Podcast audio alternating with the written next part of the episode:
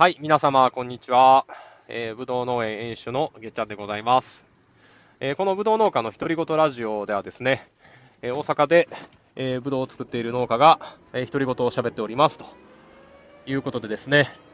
えー、今日は軽トラを運転しながらですね、えー、配信をしてまいります。はい。まあ、ちょっとね、あの、運転しながらなので途中詰まるところもあると思うんですが、えー、またよかったら聞いてください。はい、今ね、え、対向車がすごい細いところで来たので、え、バックしてました。あの、本題に入る前に、えっとね、まあ、自分が農業をしているとこなんですけれども、まあ、大阪ということで、あの大阪はもう平たい土地は開発されてですね、えー、ブドウの畑って山間地が多いんですよね。で、まあ、傾斜地が多くて、作業効率悪いよとか、大変やねんっていう話は用意してるんですけども、えー、このラジオで。えー、ただ、それだけではなくてですね、まあ、結構な道の細さなんですよね。あのー、坂道なのはもちろん、あの道が細くてですね、よく4トンぐらいのトラックが、もうそれ以上進めなくて、立ち往生っていうんかな、なんか、ガードレールに引っかかってガードレール切断してるとか、あの、土日になると、その、地域の運転に慣れてなくて、そんなに運転上手じゃない人が詰まってよく喧嘩してたりとか、あの、ちょっと運転に慣れてない人は通るのが怖いかなみたいな地域なんですよね。はい。で、あの、うちのそのオーナー制のぶどう園も、まあその近くにあるんですけれども、えー、まあその大阪市内から来てくださっているオーナーさん、お客さんが言うには、もうこれは大阪のマチュピチュやねって冗談っぽく言うんですよ。うん、マチュピチュってあの世界遺産のマチュピチュですけど、まあそんな場所ですよ。だから、あの、大きい車で運転するのは、今でも自分怖いですけどね。まあ、軽トラで、まあ、その、車幅っていうんですか、車幅っていうんですか、その横幅もそんなにないし、乗り慣れてるし、で、後方の視界も良好なんで、まあ、どこでも行けますけど、まあ、これをなんか、あの、ハイエースのワイドなやつとかで、同じ村の中運転しろって言われたら、まあ、ちょっと、勇気はいるなとは思いますね。はい。ということで、あの、まあ、全然関係ない話から入ったんですけれども、まあ、そんなですね、えー、大阪とは思えないような、大阪のマチュピチュでブドウを作ってる私なんですが、あのー、まあ、今日はですね、えー、前回の放送の続きということで、後日談ということで、あのー、シンプルにお送りしたいんですけれども、あのまあ、前回の放送はですね、結構生々しい話をさせてもらいました。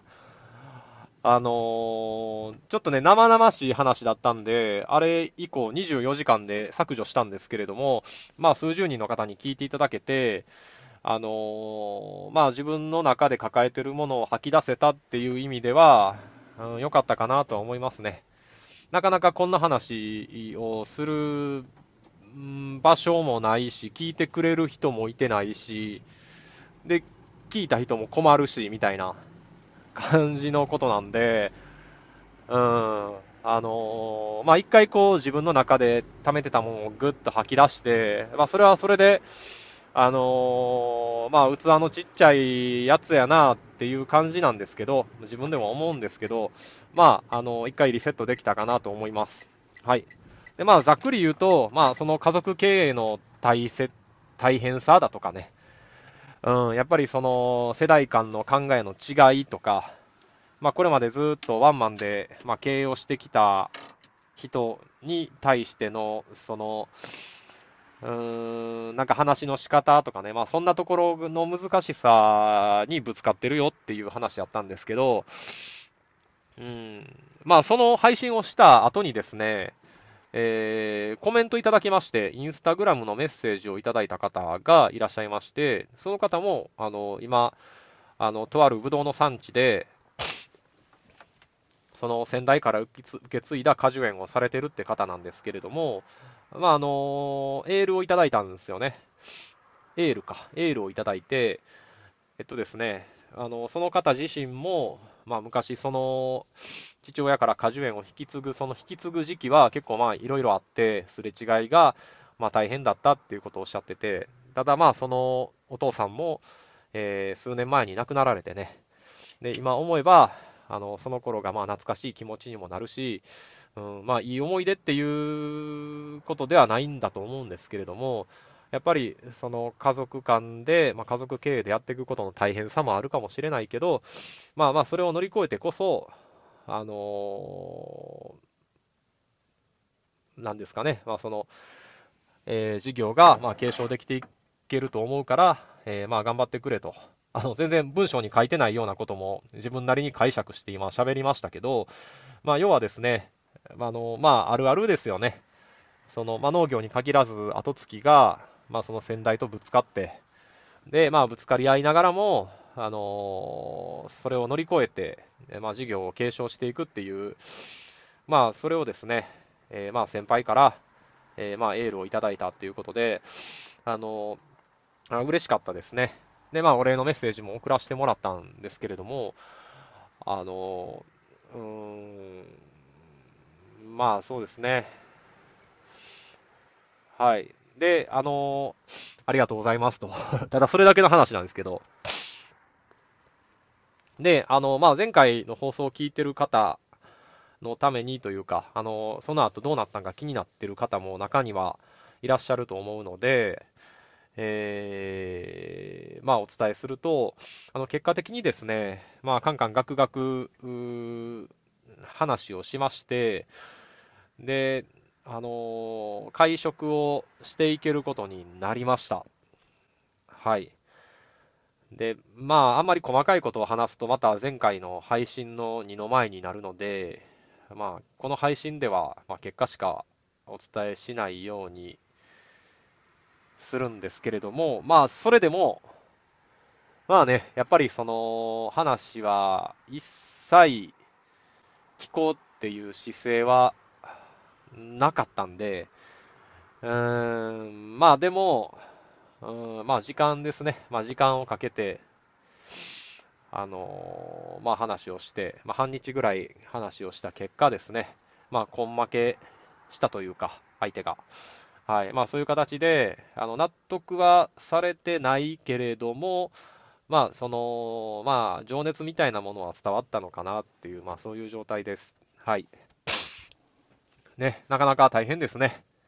あのー、まあ、前回の配信でもこれは伝えたんですけれども、あのー、やっぱり、どんなに話を聞いてもらえなくても、まあ、どんなに自分がしんどくても、まあ、負けずに向き合っていくことっていうのは大事ですね。はい。あの、自分と同じようにぶつかってる方がいらっしゃったら、あのぜひとも、あの一緒に頑張っていきたいというふうにね、あの、言いたいかなと思います。で、あの、一応会食できるようになったんですけれども、あの、畑を、まあ、2枚ですね、あの、植え替えれるようになりました。で、一つは、えっ、ー、と、まあ、曰く付きの畑で あの、なんていうんですかね、ものすごい湿気がある畑なんですよ。後ろにこう、山をぐっと背負ってて、で、もう一方は、大きいあの農業用水の池があるんですよね。で、あの、まあ、そこにあるブドウは、この湿気がすごいんで、デラウェアやとすぐに劣化するんですよ。ですし、普通ブルームっていう、ブドウってこう、表面にブルームっていう、その天然の、その果実を保護する粉みたいなのがついてるんですけど、それって手で触らないと取れないもんのはずなんですけど、えー、なんか知らんけど、その湿度がすごいんで、なんかコテコテみたいになって勝手にそのブルームが取れていくっていう謎の湿気がすごい畑なんですよね。だからその池の方からすごいその夏になると湿気が上がってきて、上がってくるんだけど、後ろにこう、急な山があるんで、ハウスの中にその湿気がこもるっていうね、あの、曰く付き物件みたいな、曰く付きハウスなんですけど、まあ、面積がですね、まあ、10あるぐらいあるので、まあ、これをですね、まあ、全部シャインマスカットに植え替えて、で、シャインやと、まあ、デラウェアみたいに劣化はしないんで、まあ、むしろね、こう、しっかりと水があるところの方が、あの、向いてるっていう考え方もあると思うんで、あの、いいもんができるようにね、頑張っていきたいかなと思います。あの、土の質は結構良くてですね、うん、あのー、ぶどうを作るには向いてるような場所かなと思うんでね、はい、あの、今、まあ、苗木を植えてるわけなんですけれども、まあ、これからま頑張っていきたいかなと思います。で、もう一つの畑も、あのまあ、これは岩岩くつき物件とまではいかないんですけど、あの、日浦の畑でして、日浦っていうのは、日の浦って書いて日浦なんですけど、あのまあ、大きな産地で平たい畑でブドウを作ってると、あんまりこう、イメージ湧かないと思うんですけど、大阪は平たい土地は開発されて、ブドウ畑が山間地にあるケースが多いんですね。そしたら山の斜面にあるビニールハウスっていうのはですね、えー、どうしてもその、どっちかの方角を向いてるわけですよ。斜面にハウスがあるんで。で、その畑は東向きを向いてるんですよね。で、まあ、東向きを向いてるっていうのは、あの、まあ、朝日が差し込むんで、結構条件としては悪くはないんですけど、北向いてるとかよりは全然いいんですけど、あのまあ、午前中はどこの畑よりもしっかり日が当たって太陽がさんさんと注ぐんですけど、なかなかこう急な山で、山のハウスの上のところにでっかいこう木がぼーっと立ってるんで、午後からね、もう1時半とか2時ぐらいから、その畑の一部で日が陰り出して、えー、日照がま1日届かないっていう、まあ、そういう畑なんですよね。なんでまあ、まあ、条件は良くないんですけれども、まあ、それでもね、えー、やっとこう植え替えさせてもらえると、許可をいただけたっていうことが、まあ、嬉しいですよね。うんあの品種に勝る栽培技術はないってね、あの農業業界の格言でありますけども、やっぱね、どんだけデラウェアを作る技術を磨いたとしても、やっぱりシャインマスカット欲しい人は、シャインマスカット欲しいんですよね。うん。ね、だからそこら辺は、やっぱりね、その品種を変えやんとどうにもいかんっていうところがあって、ね、まあそれを納得してもらえたわけではないけど、まあ曲がりなりにも一応、あの、植え替えていいっていう話になったんで、まあそれはですね、あの、すごく嬉しいですし、もうこれがうちの一番の経営課題といっても過言ではなかったので、まあ、今回ですね、まあ、20R に満たないぐらいの、まあ、そんなに大きなあの面積ではないんですけれども、まあ、これで、まあ、少なく見積もっても2トンから、まあ、2.5トンぐらいは、まあ、5年後ぐらいにはシャインマスカットが取れるであろうっていうことなのでね、えー、まあ、それでもですね、まだまだ足りないでしょうし、足りなくなるぐらい、まあ、本気でね、えー、営業とか販売、広告も頑張っていきたいと思うんですけれども、えー、まあ、前向きに、えー、ぶどう作り今シーズンも頑張っていきたいかなと思います。で、あの、今年ですね、えー、今、まあ、うちのシャインマスカット、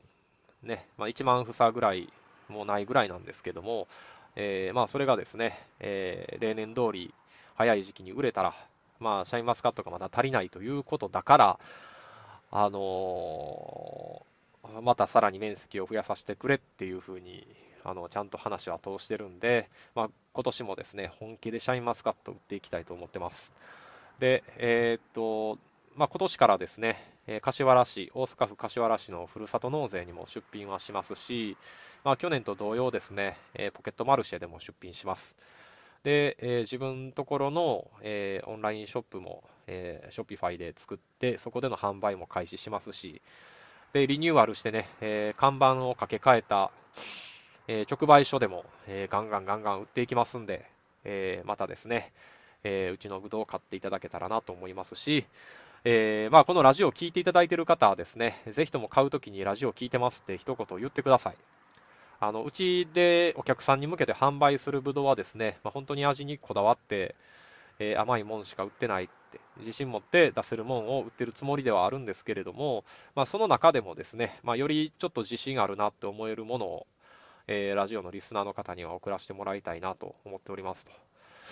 いうことで、まあ、ぜひともですね、注文の時には、あのそういったメッセージも添えていただけたらなと思います。はい。ということで、えー、っと、まあ、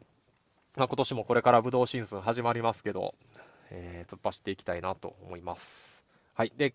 今週もですね、まあ、ちょっと運転しながらということで、えー、俳句のコーナーはなしなんですけれどもね、また家で落ち着いて配信できるときは、あの、俳句読んでいきたいと思いますので、えー、よろしくお願いいたします。どうもありがとうございました。じゃあな